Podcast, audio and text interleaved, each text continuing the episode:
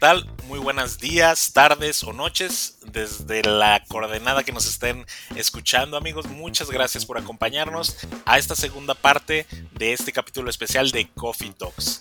Y bueno, en este caso voy a dar de nueva cuenta la bienvenida a mi amigo y coanfitrión, Paulo Canova. ¿Cómo estás mi estimado? Hola Edgar, estoy reanimado para seguir con esta charla porque la primera parte nos pasó como ni siquiera vimos el tiempo pasar entonces, para esta segunda parte, estoy seguro que va a ser igual con Francisco. Efectivamente, amigos. Y pues así es. Nos encontramos de nueva cuenta con nuestro amigo Francisco Escarpito. Un pequeño recordatorio. El Sales Director de la, eh, para la TAM de Expedia Partner Solutions. Y Francisco, eh, un gusto tenerte de nuevo. ¿Cómo te encuentras? Lo mismo, muy bien, muy bien, por suerte, muy bien y muy contento de estar aquí nuevamente con ustedes.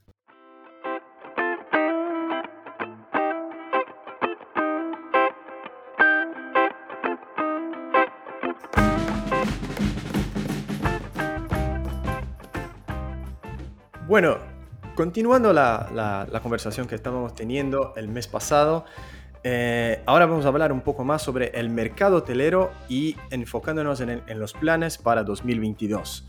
O sea, ya hablamos en la primera parte de cómo todo es muy dinámico, es imposible hablar de un nuevo normal, es imposible hacer planes para la semana que, viene, entonces ni hablar del próximo año, pero ahora es muy común ver a los trabajadores haciendo el turismo nómade esto también es un tópico que intentamos hablar un poco y hacer un, ejercicio de, adivinación futura en el Largo Day, pero ¿qué tipo de destinos o propiedades buscan ahora estos viajeros corporativos y, en qué condiciones hoteleras los buscan? Bueno, es un, es un punto bien interesante porque también ha, cambiado mucho la, En base a la información que, hemos recopilado, ha cambiado mucho este, este aspecto. Al principio lo que notamos, digo, al principio me estoy refiriendo a los últimos meses del año pasado, cuando ya empezó a reabrir un poco eh, la actividad turística, hemos notado que ciertos segmentos de, trabajadores, de, directores, managers y level, eh, se volcaron mucho a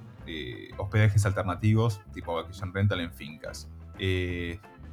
ciudades capitales, alrededor de 200 kilómetros, 300 kilómetros, yendo en, en, en auto, en carro, este, fueron mucho, pasó mucho por ahí el, negocio y marcado por dos cosas. Las oficinas estaban todas cerradas y las escuelas estaban online.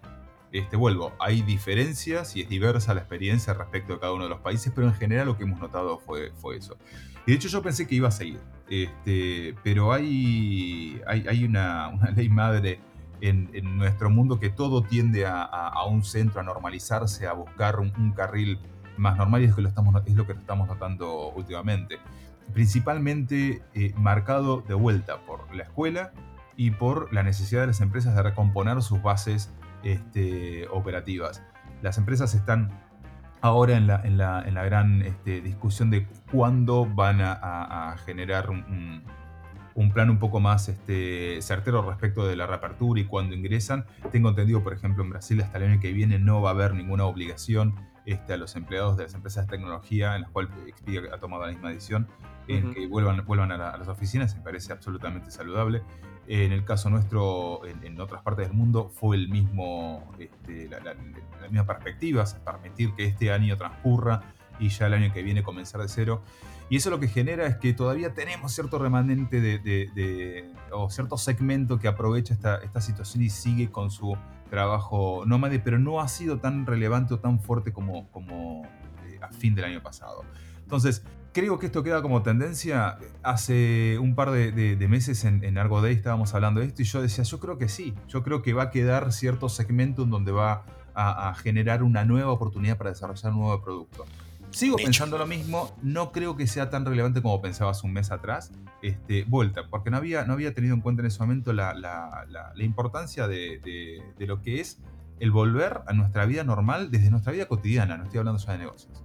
Este, pero lo, que depara el futuro, y esto escucho a muchos, eh, eh, muchos CEOs de, compañías diciendo lo mismo, cada vez que hablan de futuro se sienten como que están haciendo futurología sin mucha información, y estoy exactamente en ese lugar pero creo que va a haber una oportunidad como para desarrollar cierto tipo de leisure que teníamos antes de, COVID, que existía y que estaba ahí, era fuerte.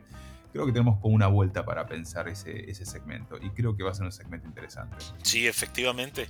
Eh, como dices, bueno, se tenían eh, leídas esas tendencias antes de la pandemia, post pandemia, etcétera. Inclusive yo recuerdo eh, que conforme determinado startup unicornio de Vacation Rentals empezaba a morder mercado y demás, eh, por ahí empezaba yo a escuchar que algunas cadenas hoteleras eh, estaban pensando también en, convergir hacia allá y, empezar a invadir también eh, esos temas de vacation rentals, invadir otras líneas de negocio o bueno, abordarlas como tal, ¿no? En, ese sentido, Francisco, ¿tú qué observas que ejecutan las cadenas para pues, mantenerse relevantes, para regresar al juego? Y bueno, pues cercanos al, consumidor. Eh, como dije antes, el, estar seguros que los protocolos y los cambios que han adoptado para poder darle confianza al, guest, al huésped, eh, se han comunicado de forma este, correcta y, precisa. Este, pero si vamos un poco más eh, arriba, o algo más estratégico, lo que he notado, lo que hemos notado en las, en las cadenas hoteleras y en los hoteles independientes, lo hemos notado en los dos segmentos, es una apertura mucho más este, eh, amplia a, la colaboración con sus canales de distribución. El encontrar cómo de forma conjunta pueden este, recuperar este, mercados, qué cosas tienen que hacer, benchmark, qué está haciendo el resto para, que, este, para poder recuperarse. Creo que esto pasa muchas veces, en ciertas situaciones nos tenemos que sentar y ver un poco alrededor, dejar de ver tanto para adentro y decir, bueno, a ver, ¿qué es lo que está pasando en, en este ecosistema? Eh, y creo que los hoteles han tomado también carta en eso y, bueno, en, Expedia este, estamos trabajando de forma muy, este, muy cercana con muchos hoteles este, desde el punto de EPS con, nuestro equipo de, de, lodging dentro de Expedia justamente para eh, asegurarnos que toda acción que se lleve de, un lado, del lado hotelero, se vea reflejada en la, distribución y la, la venta desde el punto de vista del cliente final. Yo creo que eso ha sido un cambio bastante grande. Recuerdo años A este, que había una especie de muralla eh, china entre las dos instancias este, y, sinceramente nunca entendí bien por qué. Eh, entiendo que cada a ver, son modelos de negocio que tienen sus particularidades, pero creo que nos une esta, este espíritu de, hacer el, que el turismo sea el puente entre las personas, este, que derribe preconceptos, que, que, que mejoren mucho este, la, relación entre las personas y creo que ahí hay una parte fundamental. Los hoteles y nosotros como este, plataformas de tecnología que distribuyen a través de los afiliados tenemos que estar trabajando en conjunto para que eso ocurra. Eso, después de COVID, fue una agenda que se, cumplió. Es que, qué interesante esta, este comentario tuyo, porque se nota y eso creo que se pasa a muchas personas en, distintos sectores de, la economía. Cómo tu trabajo eh, es más profundo de lo que piensas. Tu, papel a, nivel social, cómo, cómo es importante. ¿no? Para mí, se, tuviera, ni siquiera terminamos el programa, pero si tuviera que sacar una frase del, del programa, para mí ya sería esta. Me pareció genial que la gente haga un poco esta reflexión, principalmente en este contexto pandémico que vivimos. Totalmente, totalmente. Y a veces, y, Pablo, lo que dices es muy importante. Vos sabés que uno de los componentes más, más este, no relevantes por importantes, sino más claro que hemos tenido, a ver, en lo que me toca a mí con Expedia, pero esto lo, he hablado con gente de otras agencias y, y categorías, es cómo nos afectó a nosotros personalmente toda esta situación de COVID. Este, y el común denominador que he encontrado en todos, y que en lo personal me ha ayudado a mí también a, ponerle más energías, es darnos cuenta cuán profundo es el impacto, de nuestro trabajo. A veces nos quedamos con la superficialidad de, bueno, a ver, llegamos a los goals de ventas y somos relevantes porque hicimos la implementación de un producto. Pero atrás hay una persona que hizo el booking de eso, hay una persona que tuvo una experiencia, hay una persona que llegó a su casa, tiró las llaves en, su, en el living y dijo, la pasé bien, vamos de vuelta por esto. Y conoció gente de otros países. y al conocer gente de otros países, ahí ya no hay estructuras, ahí ya hay experiencias que nos ayuda a mejorar muchísimas cosas. ¿no? Es, alguien me dijo una vuelta, el turismo es una de las categorías más nobles que existen y es por eso que a veces es tan complicado trabajarla. Este, pero estoy contigo, creo que no somos conscientes eh, de, la, del grado de la profundidad que tenemos de impacto en, nuestro trabajo y deberíamos hacer eso más seguido, ese ejercicio de sí, y ojalá que sea algo también que se llegó para quedarse, ¿no? No nada más transformación digital, no nada más eh, nuevos procesos, sino la, parte, lo que se lee, ¿no? La parte de la empatía, de, de verdad derribar esas murallas chinas, ¿no? Que hay a lo mejor entre colaboradores, en, tu misma cadena de valor, ¿no? Es algo valiosísimo que yo me quedo con ello. Es que si no, si no quedó para llegarse, no aprendimos absolutamente nada de esta situación. Ahí está, sí. Exactamente.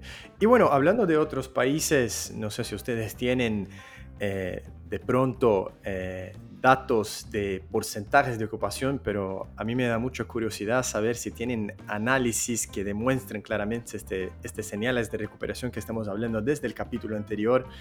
Eh, ¿cómo, ¿Cómo está este tema? Bien, a ver, específicamente de lo que es este, ocupación hotelera no tengo, no tengo la información, pero aparte pues, es súper diversa por, por cada mercado, pero sí te puedo, a ver, puedo compartir con ustedes eh, lo que hemos visto. Ahí, ahí, quiero ser preciso en la, en la separación de, de, los periodos. Estamos hablando de eh, octubre del año pasado hasta, hasta abril, lo que es Sudamérica, y después este, lo que es eh, la, parte norte de Latinoamérica, Centro y México este, comparten un poco esto. Em, México nos ha, nos ha, resultado una sorpresa, este, creo que ha, sido la revelación de eh, post pandemia. Eh, los números de México en lo que es este, venta local, doméstica, México para mexicanos, este, estamos viendo crecimientos dobles dígitos versus 2019. Lo cual tiene cierto sentido, que es México ha tomado una decisión este, respecto de, restricciones y vacunación, no de vacunación, perdón, restricciones de, viajes muy diferente al resto de Latinoamérica y se entiende por la cercanía con Estados Unidos la necesidad de mantener este, su sector turístico eh, funcionando, riesgoso, pero lo, ha logrado. Y lo ha logrado con buenos, con buenos números. Y el segundo punto es, eh, eh, en Expedia ya hace dos, tres años estamos trabajando en entender cómo podemos ser localmente más relevantes, este, resolviendo ciertas cuestiones de cómo nosotros comercializamos eh, lo que es este, destinos locales, eh, destinos domésticos, cómo nosotros eh, ofrecemos el, producto correcto a, cada uno de los, clientes finales de, cada país. Y, justo coincidió en que hemos revisado todo lo que es mapeo, hemos revisado todo lo que eran contratos con los, hoteles en México y eso nos ha dado una, ventaja absoluta. Este, pero en lo que es este, demanda hemos tenido eh, en México una, sorpresa muy grande. Muy grande también soportada por eh, el viajero brasilero. Wow. utilizaba, hacía el segmento Brasil-México este, como parte del corredor recién. Edgar, eh, o fue el mes pasado, no me acuerdo si, si lo dijiste ahora o el mes pasado. lo del segmento de turismo sanitario. Este, hemos notado muchas, eh, un, incremento del segmento Brasil a, México para llegar a, Estados Unidos eh, eh, impresionante. Son segmentos únicos, no creo que se vaya a recuperar o repetir en cuanto esto se, normalice, pero México ha sido la gran estrella de este, de este, de este periodo. por su parte, Brasil doméstico también. sí, eso se nota. Las producciones este, en general de Brasil doméstico y me parece que es algo súper positivo para, para, lo que son nuestras economías regionales. Este, vuelta, la, la, la, pandemia nos afectó a todos, a un nivel personal, a un nivel económico, a un nivel macroeconómico. Este, pero creo que nos dio la posibilidad de poder este, redescubrir lo que son nuestros, nuestros lugares. En el caso de Argentina, con pago en destino, este, en, en, cada una de las cuatro eh, estaciones que tenemos dentro de, de, de, ese país, este, hemos visto también un crecimiento de triple dígito versus 2019. Y vuelvo, no porque no hubiéramos vendido antes, sino porque eh, la demanda se acomoda a las circunstancias. Eh, doméstico Brasil también lo hemos, como decía recién, lo hemos notado un, incremento muy grande, pero cada vez que se flexibiliza algún país, dígase España, vemos que baja doméstico y se va parte de esa demanda para, para España. Entonces están siempre latentes y en constante puja este, el internacional versus doméstico pero creo que se van complementando de forma muy, este, muy interesante y muy positiva. Fabuloso, Francisco. La verdad es que aprovechando que tenemos a un A-player como Expedia y teniéndote a ti, Francisco, de verdad no queremos desaprovechar la oportunidad de, preguntar cómo retransmiten los beneficios Expedia a sus usuarios, a sus consumidores. Estoy seguro que hay excelentes lecciones que aprender por ahí.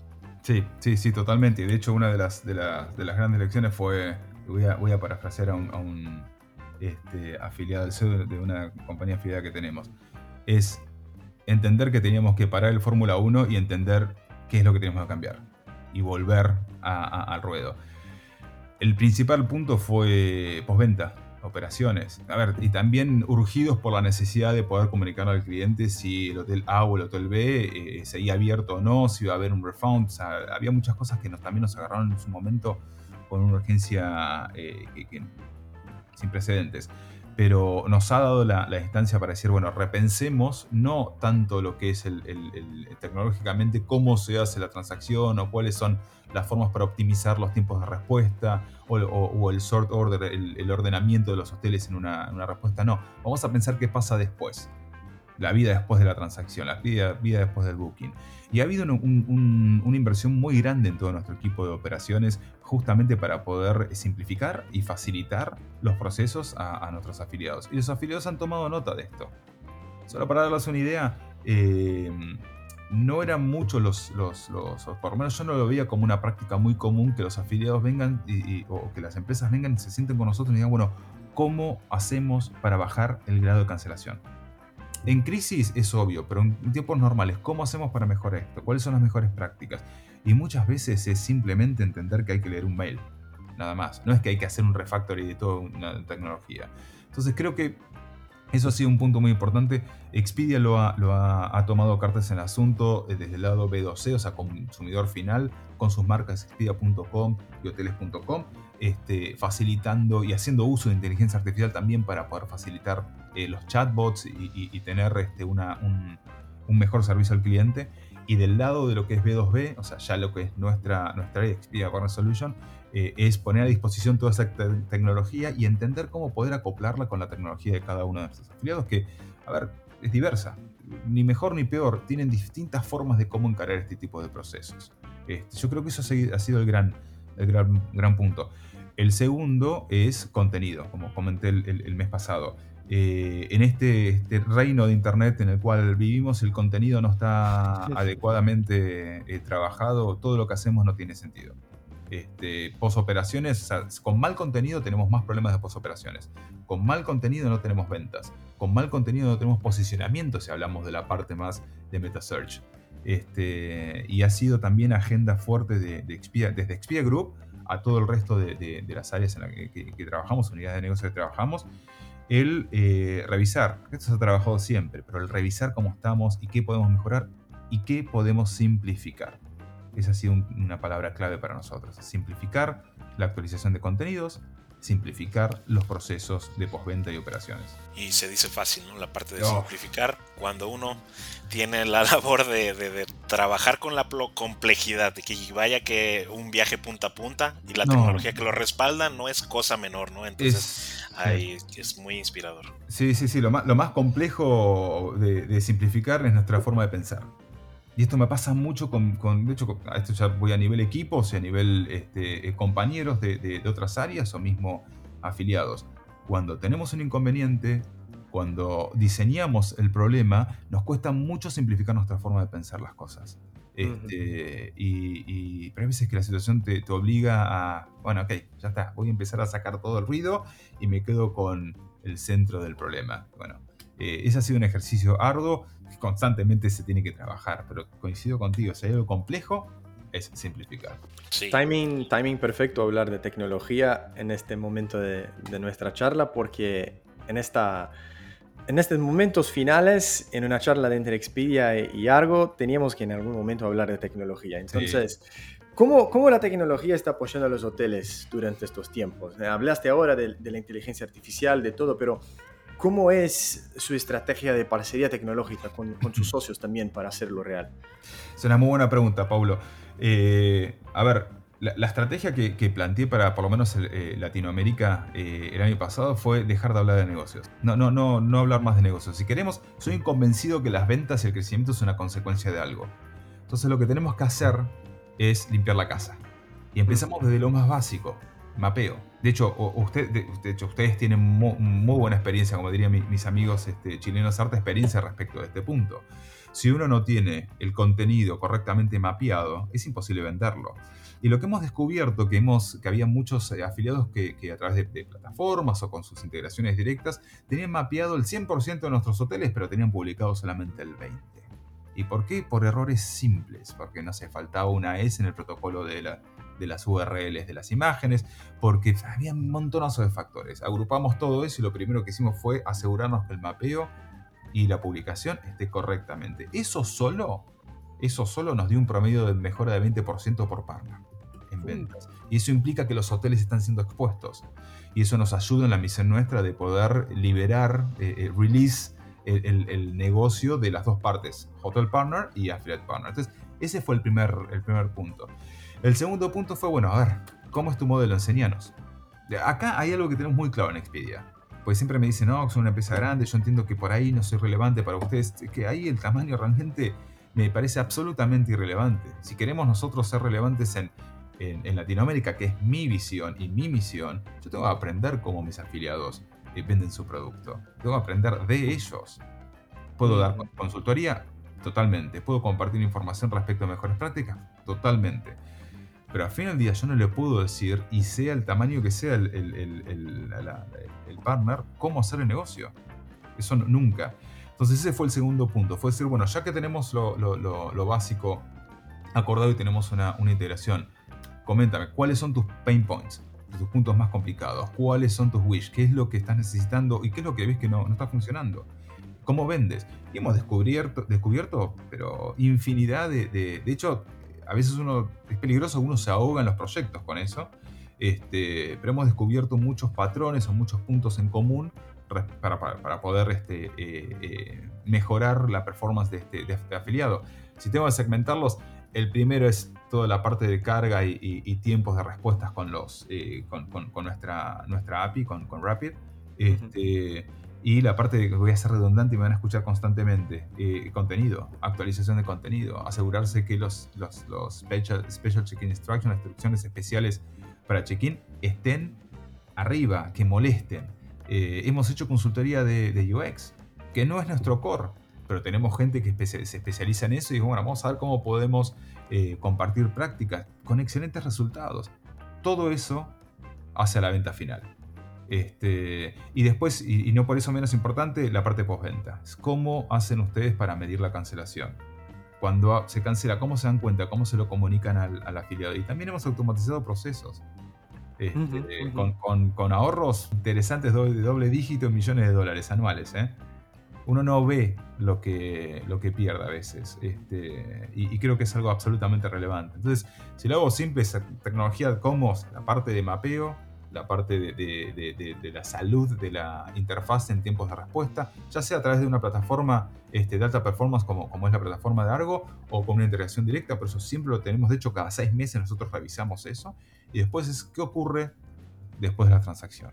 Y fíjate que son, son ajustes muy simples. Muy simples. Son, cosas que, que, traen a ojos, que traen optimización de procesos y son, son trabajos muy sencillos de ser hechos internamente. Totalmente. Y te soy sincero, la mayoría de las veces estos temas surgían en conversaciones por WhatsApp con los CEOs de las empresas que me decían, no sé cómo hacer esto, me está desesperando, que tranqui, vamos a ver. Y es una charla de dos personas que están tratando de resolver un problema. Sí. Este, que es para mí lo más hermoso que, que me da la oportunidad de este trabajo. Pero sí, tú lo has dicho, son... Eh, eh, a ver, después tenemos nuestros amigos, yo vengo de que voy a hacer este comentario. tenemos nuestros amigos de tecnología que nos dicen que van a tardar dos semanas y tardan cuatro. Pero eso es, y con todo el amor del mundo lo digo, yo también estuve trabajando ahí y pasa, y hay razón por eso. Y esa es la parte compleja, ¿no es cierto? Cómo poder integrarlo, y acá voy, en serio de vuelta. Integrar un pipeline que ya está ajustado, con recursos que ya están ajustados. Pero eh, si uno se pone a pensar y no se ahoga en la inmediatez, te genera un plan de un año de optimización de una cuenta. Lo cual es positivo. Trabajo para todos.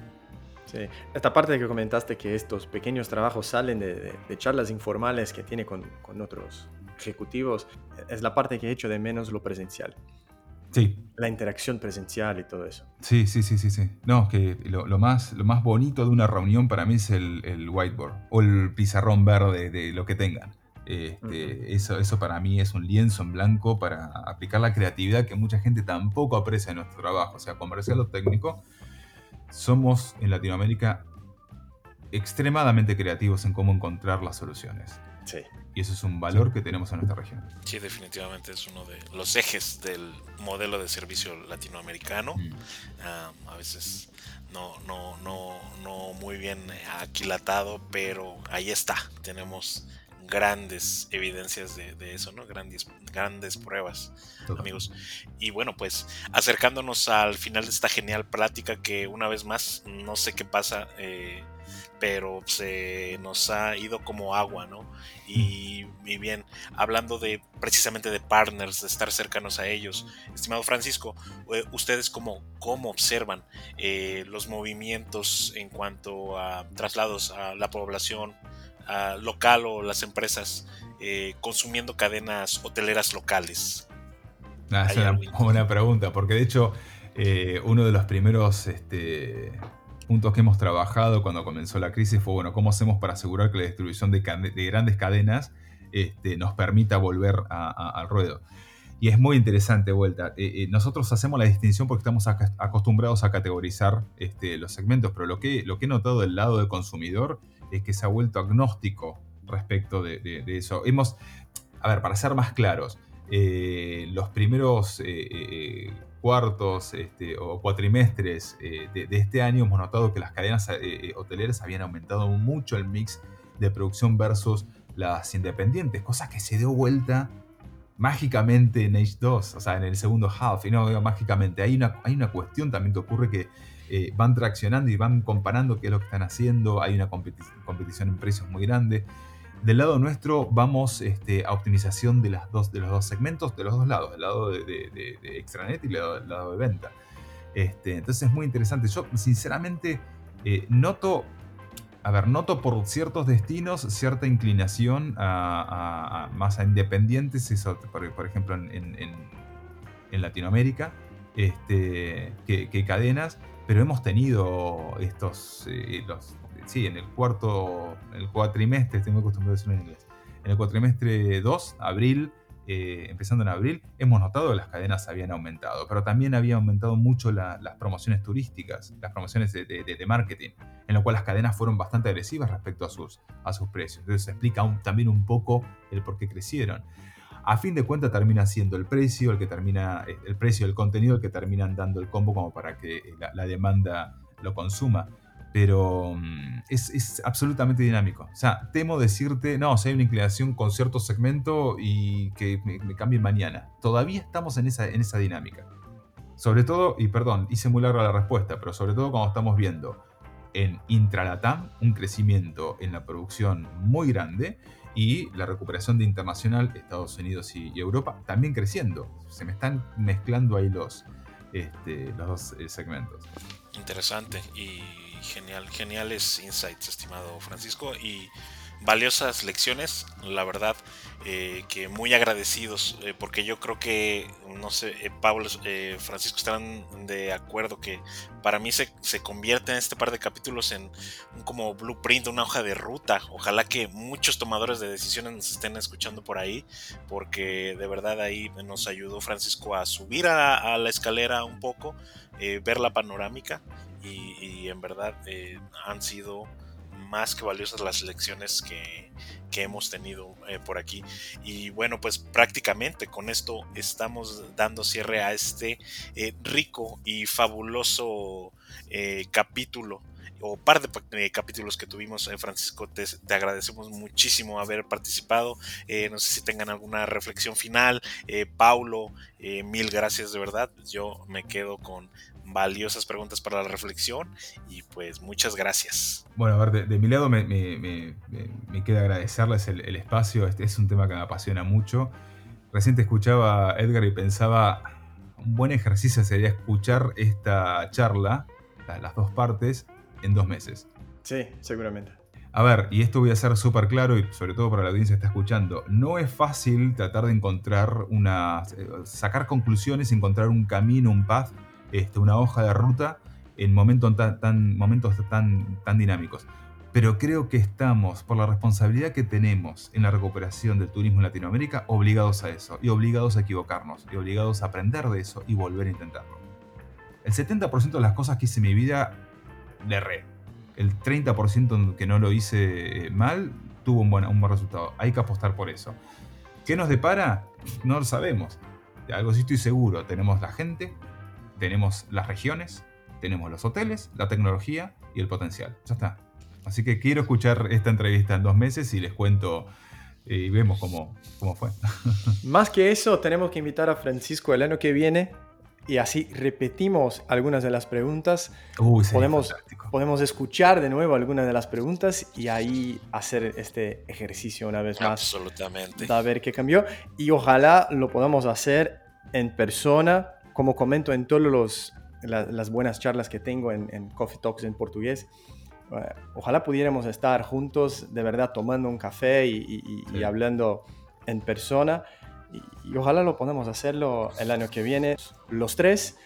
Eh, en México, como comentamos en, la primera parte, que nos gustaría estar ahí con Edgar. Y después de la charla nos vamos a un bar, nos vamos a hacer algo. Van a ser muy bienvenidos.